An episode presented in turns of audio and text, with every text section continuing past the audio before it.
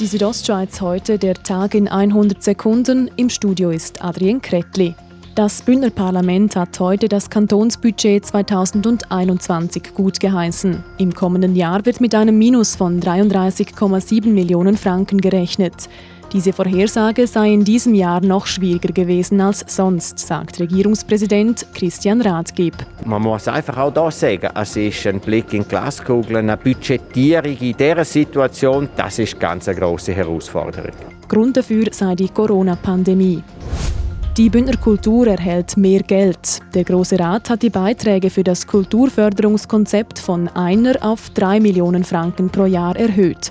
Das Parlament folgte klar einem Antrag von FDP-Großrat Christian Kasper.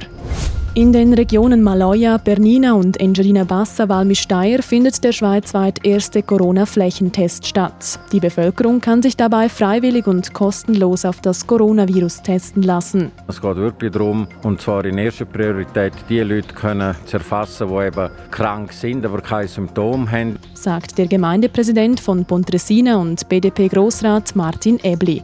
Der Flächentest im Süden des Kantons beginnt am Freitag und dauert bis Sonntag. Ab Donnerstag verkehren bis auf weiteres zwischen der Schweiz und Italien keine grenzüberschreitenden Züge mehr.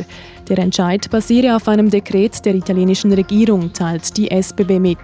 Der Fahrplan der Rätischen Bahn sei davon kaum betroffen, sagt RHB-Mediensprecherin Yvonne Dünzer. Wir haben Grenzgänger und die dürfen und müssen ja natürlich auch können über Grenzen und wieder zurück und alle anderen nicht. Bei der RHB ist einzig die Grenzlinie zwischen St. Moritz und Tirano betroffen.